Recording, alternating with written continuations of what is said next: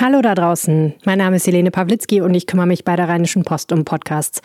Und was mich an der Ländersache so stolz macht, ist, dass ich mit zwei Menschen reden kann regelmäßig, die sich einfach wahnsinnig gut auskennen mit ihrem Thema Landespolitik. Max Plück und Kirsten Bialdiger. Wie ihr zum Beispiel in dieser Episode merken werdet, ist Kirsten Bialdiger das absolute wandelnde NRW-SPD-Lexikon. Dass das möglich ist, hat aber was damit zu tun mit Menschen, die Journalismus finanzieren. Denn natürlich funktioniert das alles nicht ohne Geld. Journalismus finanzieren, das könnt ihr zum Beispiel über ein RP Plus Abo. So unterstützt ihr auch diesen Podcast. Wenn ihr Lust habt, euch das mal anzuschauen, es kostet nur wenige Euro im Monat und es ist, glaube ich, wirklich ein ganz attraktives Angebot, dann schaut doch mal vorbei unter rp-online.de slash abo-ländersache mit AE.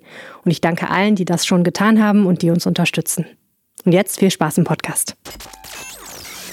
Kirsten, ich muss dir sagen, hier in Herd, in unserer Zentralredaktion, habe ich noch nie einen Ländersache-Podcast aufgenommen. Nein. Premiere. Huh. Absolut. Wir sitzen mal endlich hier mal in deinem schönen Büro, Fenster auf, Abstand. Dann lassen wir uns mal inspirieren. Es gibt so einiges zu erzählen, ne? Ja, waren spannende Tage. Absolut. Mhm. Ähm, über die SPD müssen wir reden. Da gibt's jetzt einen kleinen Ja. Machtkampf um die Führung. Ja, Spannend. ja. Und wir müssen nochmal über das Thema Rechtsextreme in Positionen reden, wo sie lieber nicht sitzen sollten, nämlich im Innenministerium und im Verfassungsschutz. Mhm. Ausgerechnet. Mhm.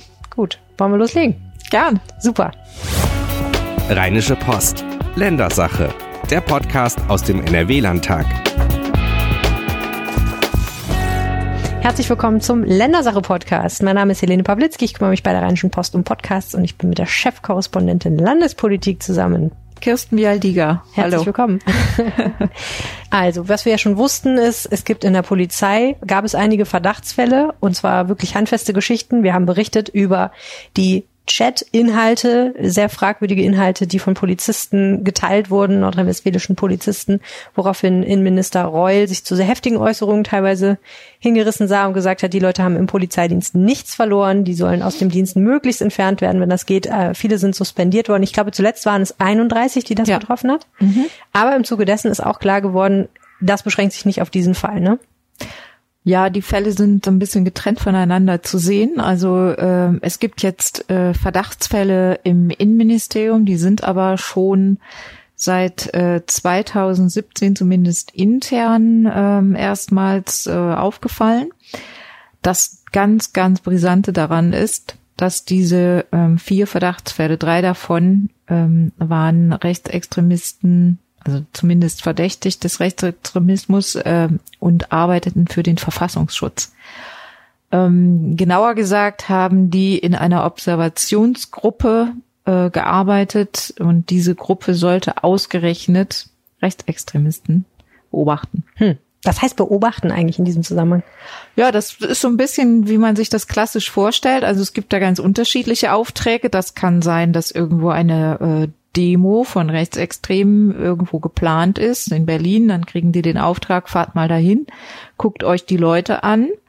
Ähm, das kann aber auch ein Auftrag sein, der sich auf eine spezielle Person bezieht ähm, die aufgefallen ist und äh, die der Szene zuneigt, die man als äh, Feind der Verfassung eventuell klassifizieren könnte. Und diese ähm, Observierer, die müssen dann ausrücken, müssen diese Person beschatten oder auch im Internet äh, überprüfen. Das ist ja jetzt nicht mehr so, wie man ähm, das aus alten Agentenfilmen kennt, eher wie man es aus neuen Agentenfilmen kennt.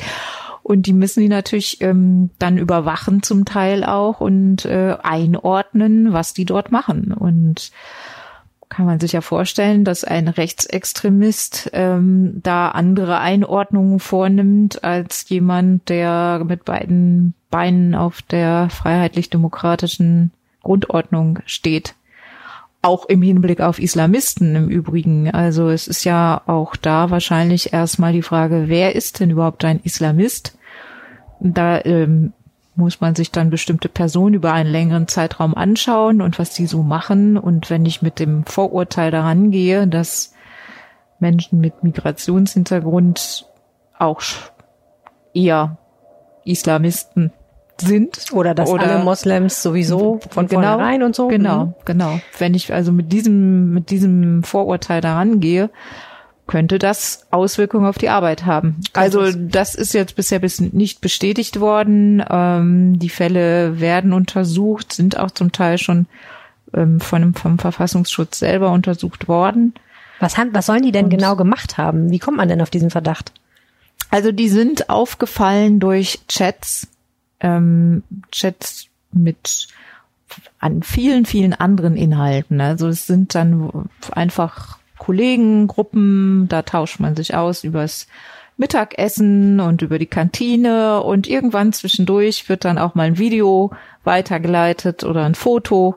Und auf diesen Fotos ähm, sind dann bestimmte rechtsextremistische Inhalte zu sehen, ähm, fremdenfeindlicher Natur oder was auch denkbar ist, also das sagte der Innenminister gerade, was, was äh, wohl auch vorgekommen ist, ist diese, diese Erzählung der Rechten, es gebe einen Bevölkerungsaustausch. Das ist ja so eine also Wahnvorstellung. Die, die weiße deutsche Bevölkerung genau, soll ausgetauscht, ausgetauscht durch werden. Ausländer gibt Menschen in der Politik, die ein Interesse daran haben, hm. die Bevölkerung auszutauschen. Zuwanderung ja. und dann kriegen Zuwanderer viele Kinder und so weiter und so fort. Ja, okay. Ja. Mhm. Mhm. Gut, also das ist ja wirklich schon recht klassisch dann. Mhm. Was daran natürlich etwas schockierend ist, einfach, dass gerade diese Leute, die ja mit politischen Inhalten zu tun haben, mit extremen mhm. politischen Inhalten zu tun haben, sehr genau einschätzen können müssen, was das ist. Ne? Das ist ja quasi ihr Beruf. Insofern muss denen ja klar sein, was sie da weiterverbreiten eigentlich. Ja, es sind ja Verfassungsschützer. Ja. Es sind Menschen, die unsere Verfassung schützen sollen. Und das Schockierende ist, dass es dann eben in diesen Kreisen auch schon Menschen gibt, die zwar dort arbeiten, aber das Gegenteil möglicherweise im Sinn haben. Also das ist jetzt nicht belegt. Es sind ja auch Verdachtsfälle. Eine strafrechtliche Relevanz gibt es nicht. Das hat der Minister auch gesagt. Es sind auch nicht so schwerwiegende Fälle wie in dem von dir erwähnten Polizeiskandal. Aber es lässt natürlich aufmerken. Und er hat auch gesagt, es sind eben auch keine Bagatellen, die da passiert sind. Und äh, ja, wir haben ja gerade drüber gesprochen, wenn ich jemanden beobachte, wie, wie ich das in die eine oder andere Richtung interpretieren kann. Mhm. Du hast gesagt, das ist seit 2017 im Ministerium bekannt. Jetzt ist 2020. Also äh, erste Hinweise. Der Minister selber hat es sehr viel später erst erfahren, weil dieser Verfassungsschutz ja auch aus gutem Grund eine ganz abgeschlossene Abteilung im Innenministerium ist. Er hat es erst 2019 äh, erfahren, Ende 2019. Und ähm, es gab dann erste Hinweise, die haben aber schon bis zu dem Zeitpunkt über mehrere Jahre wohl ähm, immer mal wieder was von sich gegeben. Mhm. mhm. Und das hatte keine Konsequenzen bis zu dem Punkt dann. Also als es dann aufgefallen ist, wurden sofort intern äh, Ermittlungen eingeleitet. Es wurden ähm, dann auch dienstrechtliche Konsequenzen gezogen, disziplinarrechtliche. Keiner ist mehr in diesem Team. Ähm, es war übrigens auch ein Teamleiter dabei. Also einer, der hat dieses Observationsteam auch geleitet, äh, dem Innenminister zufolge. Mhm. Ähm, es waren Beamte, die ja auch dann zusätzlich nochmal sich ähm, ein, ein Eid auf die Verfassung schwören. Und es war gehobener Dienst. Es waren zwar Be Sachbearbeiter, aber sie waren im, im gehobenen Dienst. Und ähm, ja, also es ist schon, es ist schon ein Vorfall, den man ernst nehmen muss und der auch ernst genommen wurde. Diese, diese Teams sind aufgelöst, dieses Team ist aufgelöst worden. Und es waren drei Fälle und es gab da noch einen vierten Fall. Ähm, das war jemand, eine Verwaltungssachbearbeiter oder Sachbearbeiterin, die ähm, diese Person hatte Kontakte, Facebook-Kontakte in die rechtsextremistische Szene hinein. Hm. Jetzt hat sich Herbert Reul ja schon, als der Fall mit den Polizisten offenbar wurde, extrem schockiert geäußert. Da habe ich mich jetzt gefragt, diese neuen Geschichten, die ja für ihn nicht neu waren, hat er da überhaupt noch Worte gefunden oder war das dann einfach mehr vom Gleichen für ihn? Wie reagiert er eigentlich? Ja, also er ähm, sagt dann schon, ähm, dass er die Dimension unterschätzt hat. Also er hat äh, gewusst, also es kann auch niemand leugnen. Es gibt ja ähm, da Berichte auch, äh, aus denen hervorgeht, dass schon vor zwei oder drei Jahren auch Vorfälle nicht nur in der NRW-Polizei bundesweit ähm, vorgekommen sind. Aber er sagt, ähm, dass er die Dimension unterschätzt hat, dass er nicht geglaubt hat, dass das doch so viele sind und auch nicht, dass es da bis in die, bis in den Verfassungsschutz hineingeht und da auch so viele sind. Also wie gesagt, die Zahl ist ja bisher begrenzt, es sind drei, aber ähm, er hat insgesamt die Dimension des Problems unterschätzt. Die NRW-SPD hat ja, habe ich gesehen, angekündigt, sie wollen sich darum bemühen, dass die Reichsflagge, über die wir ja mehrfach berichtet haben, weil sie in Berlin auf den Stufen des Reichstags geschwenkt wurde, was viele sehr furchtbar fanden, dass die in NRW verboten werden soll. Aktuell ist sie es ja tatsächlich nicht, auch wenn sie von vielen, und wahrscheinlich wird sie gerade deswegen von vielen Rechtsextremen als Symbol gebraucht, die äh, ne, so ein bisschen Dogwhistle-mäßig, dass die soll was ganz anderes bedeuten, als sie eigentlich historisch bedeutet, wird eben benutzt als Zeichen von, wir wollen das alte Deutschland zurück, das Deutschland, was wir Gott sei Dank hinter uns gelassen haben, 45.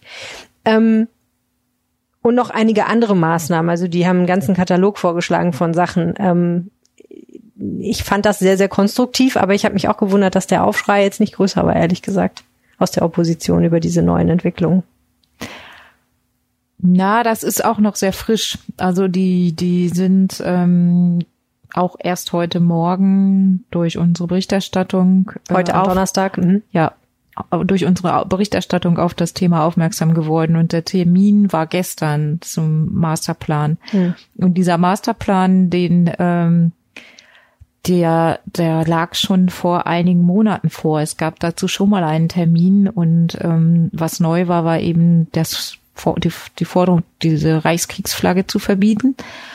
Ähm, aber die anderen Forderungen haben die auch vorher schon auf den Tisch gelegt und haben gesagt, man muss da wirklich gegensteuern, man muss das konsequenter tun als bisher. Und was die Opposition ja auch fordert und sehr stark schon seit äh, Tagen und seit der Polizeiskandal aufgeflogen ist, dass auf jeden Fall ähm, eine unabhängige wissenschaftliche Studie gemacht werden muss. Und da sperrt sich der Minister und ähm, sagt, das dauert zu lange, er weiß nicht, was das bringt, aber da ist die Opposition sich sehr einig, dass das eigentlich kommen muss. Ähm, denn ähm, wenn, wenn, das, das gibt es ja auch aus anderen Zusammenhängen immer dann, wenn Leute aus dem eigenen Haus beauftragt werden mit Untersuchungen, dann sind sie natürlich nicht ganz so frei. Mhm. Und ähm, auch um die Glaubwürdigkeit, das geht ja jetzt dann inzwischen auch um die Glaubwürdigkeit der Polizei wiederherzustellen. Ähm, es sind ja wirklich der, der ganz, ganz, ganz, ganz große Teil der Polizisten ist ja absolut vertrauenswürdig, macht einen harten Job und äh, da, da, aber um, um da nicht ein, ein, falsches Bild auch entstehen zu lassen, wäre es jetzt so wichtig, eine solche Studie ähm, von unabhängiger Seite auf den Weg zu bringen. Hm. Siehst du da Chancen? Hm, also ich, im Moment eher nicht. Wenn es noch weitere Fälle geben sollte, dann könnte ich mir vorstellen, dass sich das nicht mehr so halten lässt. Oder wenn Forderungen laut werden nach personellen Konsequenzen, das muss ja nicht gleich der Minister sein, also der Polizeichef in Essen beispielsweise. Wie fest ist der Chef des Verfassungsschutzes im Sattel? Ja, das ist äh, weit davon entfernt. Wie gesagt, das hm. sind ja jetzt äh, bisher bisher vereinzelte Fälle. Und aber ähm, das da, ich, ich bin gespannt tatsächlich, ob er diese Haltung, diese sehr strikte Haltung gegenüber einer unabhängigen wissenschaftlichen Studie auf Dauer aufrechterhalten kann. Im Moment spricht er da ja im Gleichklang mit Horst Seehofer, der das ja auch nicht will, der Bundesinnenminister. Ähm, und äh, der begründet es sehr und sagt, er möchte dann bitte eine Studie, die die gesamte Gesellschaft abbildet. Oder so, ja. Na gut, okay. Wir waren gerade schon bei der NRW-SPD, mit der können wir eigentlich auch gleich mal weitermachen. Denn etwas, was man schon so ein bisschen hätte ahnen können, ähm, hat sich jetzt bewahrheitet. Thomas Kutschaty, der Fraktionsführer der SPD im Landtag, hat gesagt, er möchte eigentlich ganz gerne auch der Chef der NRW-SPD sein. Er möchte beides. Ähm, und das kann einem Mann nicht gut gefallen, nämlich dem Mann, der aktuelle Chef der NRW-SPD ist, Sebastian Hartmann. Ja, das hast du ganz treffend also, zusammengefasst. Da muss man kein besonderer Glaskugel-Leser sein. Tja, mhm. ähm, das Verhältnis von den beiden ist sowieso immer als eher schwierig beschrieben worden. Ne? Ja, diese Rivalität äh, besteht schon seit längerem, eigentlich äh, genau seit dem Tag, als äh, dann das so geregelt wurde innerhalb der NRW-SPD. Warum wurde das denn so geregelt? Wieso hat man das auseinandergezogen? Ja, das das war ähm, das war ein Kompromiss ähm, nach der Niederlage in der bei der letzten Landtagswahl wollte man ähm, wollte wollte hat man dann gedacht, das ist besser für die Neuaufstellung die Programmatik neu zu erfinden der SPD der Landes-SPD. Das ist so aufwendig. Man muss die ganze Partei rund erneuern. Und ähm, da hatte auch Thomas Kutschaty zu dem Zeitpunkt gar keinen, gar keine Ambitionen. Also die Idee war, wir, wir geben einem es ist ja in der Bundesspitze auch so. Da hat man ja auch die Fraktionsspitze und man hat äh, den Vorsitz mit Norbert Walter Borjans und Saskia Essen. Und ähm, das wollte man, das hat das hat ja auch, kann man ja so machen, ähm, gerade weil eben die, dieses Zusammenführen der Partei und ein neues Programm entwickeln sehr aufwendig ist und die Oppositionsarbeit und auch erstmal da hineinzufinden nach dieser verlorenen Wahl auch sehr aufwendig war, hat man sich dann äh, darauf geeinigt, das zu trennen. Also mit anderen Worten, der eine macht die Oppositionsarbeit im Landtag genau. und der andere mhm. erneuert die Partei rund. Mhm. Und dann so gucken wir mal, wie wir zusammenkommen. Ja, so sollte es laufen. Okay. Und temperamentmäßig sind die beiden ja auch wahrscheinlich recht verschieden, ne? Ja, also das, das kann man so sagen. Die, ähm, Sebastian Hartmann ähm, ist ja Bundestagsabgeordneter, kommt aus Bornheim und ähm, wird und so habe ich ihn auch erlebt als sehr fleißiger, korrekter, akribischer Mensch, der sich sehr gut vorbereitet und dann auch gute Reden halten kann. Ähm, was ihm so ein bisschen fehlt, ist so eine, so etwas Volkstribunen, also etwas, so diese Menschenfänger-Eigenschaften. Hm. Früher hätte man im positiven Sinne Populist gesagt, heute kann ja, man das leider nicht diese, mehr sagen. So, so dieses, dieses, was ein Politiker auch haben muss, ja. um, um äh, Wähler für sich zu gewinnen, das, hm. da tut er sich ein bisschen schwer. Ähm, das wiederum liegt Thomas Kutschaty eher, der ist äh, jemand, der aus dem Bauch agiert, der, ähm, wenn er ein Thema riecht, da sofort drauf geht, ähm, dann auch mal, auch gelegentlich mal unüberlegte Dinge sagt und ähm, aber ähm, da so ein bisschen mehr Herz rüberkommt. Andererseits ist er aber eben auch ein, ein Machtpolitiker, das hat sich heute gezeigt, denn ähm, heute hat er ja seinen Hut in den Ring geworfen und das war nicht ähm, im Einvernehmen mit Sebastian Hartmann. Also es ist ähm, der auch gesagt hat, er will weiter er will genau, er er will sich da nicht äh, bisher gibt er da nicht klein bei, obwohl auch die Bundesspitze inzwischen sich eingeschaltet hat, wie zu hören ist und äh, es da schon deutliche Signale gibt auf allen Ebenen, dass ihm der Rückhalt entzogen werden soll.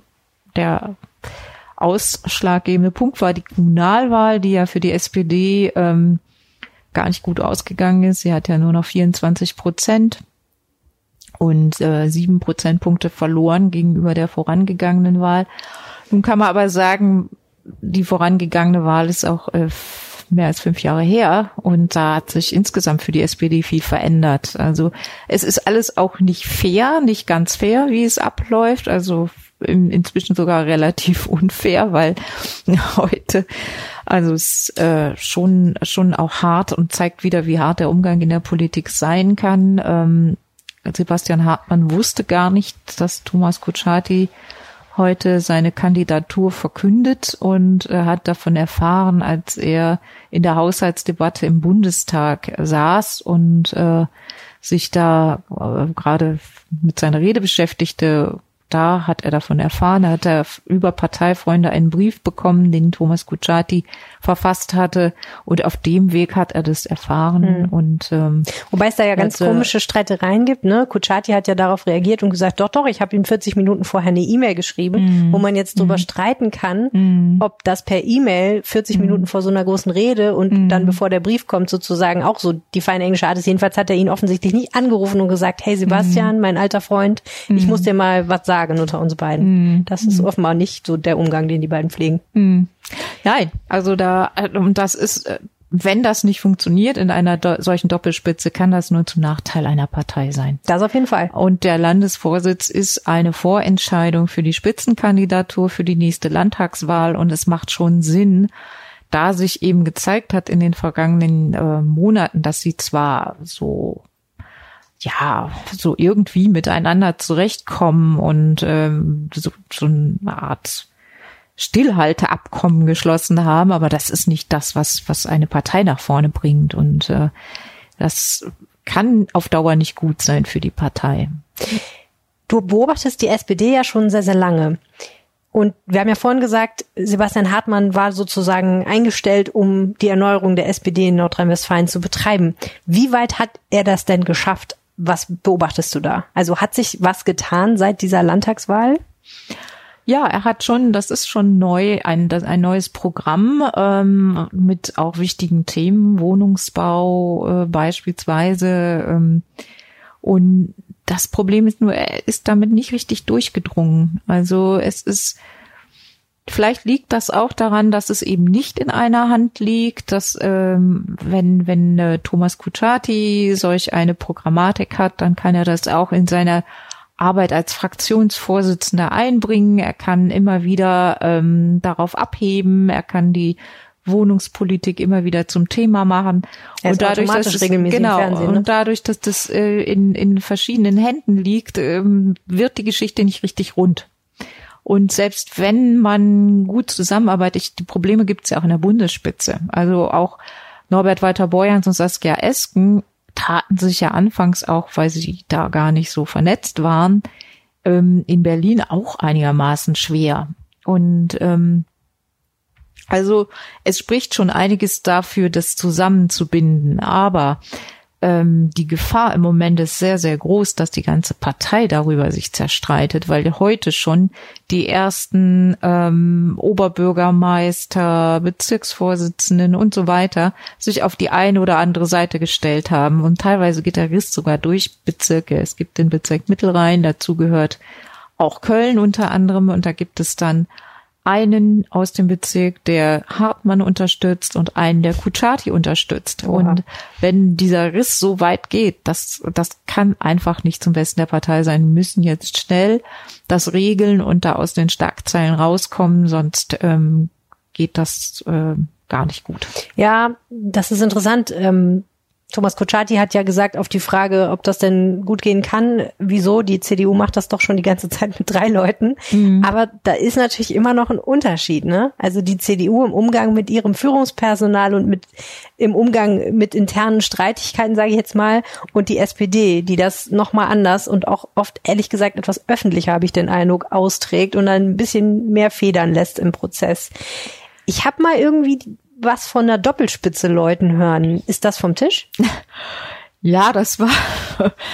Also das kam dann äh, auch so ein bisschen wie Kai aus der Kiste am, ja, am Montag nach der Wahl. Das war so ein bisschen, glaube ich, die Flucht nach vorn von Sebastian Hartmann. Es gibt dazu tatsächlich einen Parteitagsbeschluss. Als hätte er es geahnt, kann der, man das sagen. Ja, der hat es schon, er wusste es schon. Er, am Sonntag gab es da ein Krisentreffen, da war er dabei und da wurde er massiv unter Druck gesetzt von seinen Genossen, dass er zurückziehen soll und zurücktreten soll. Und dann wurde beschlossen, ähm, dass man ähm, dass man bitte eine Woche Ruhe hält und das wurde dann gleich aber auch wieder gebrochen. Offenbar. Und ähm, er kam damit äh, ganz äh, spontan auf, äh, trat er damit auf am Montagmorgen und erinnerte sich an einen Parteitagsbeschluss, der mit Leben gefüllt werden soll.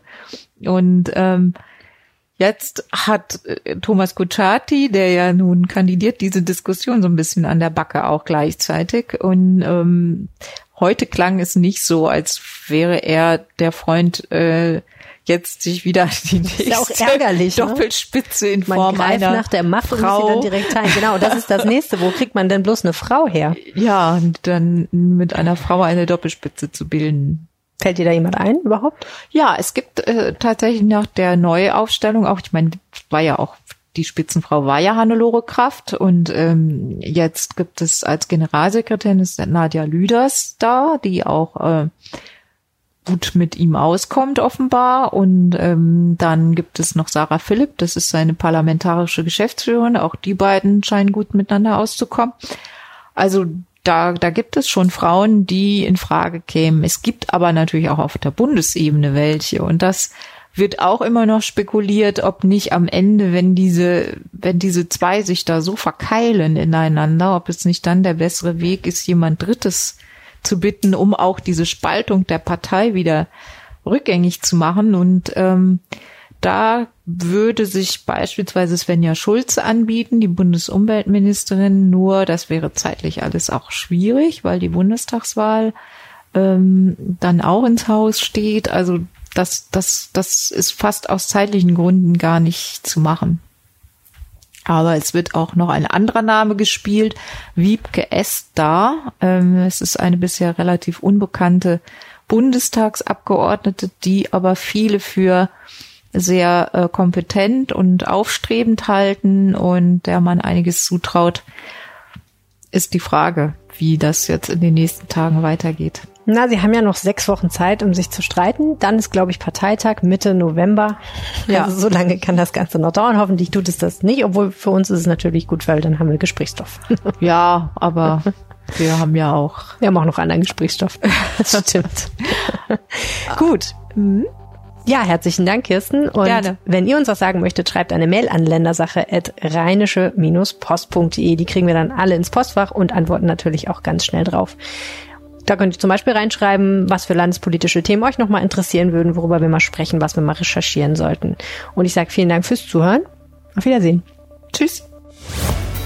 Mehr bei uns im Netz www.rp-online.de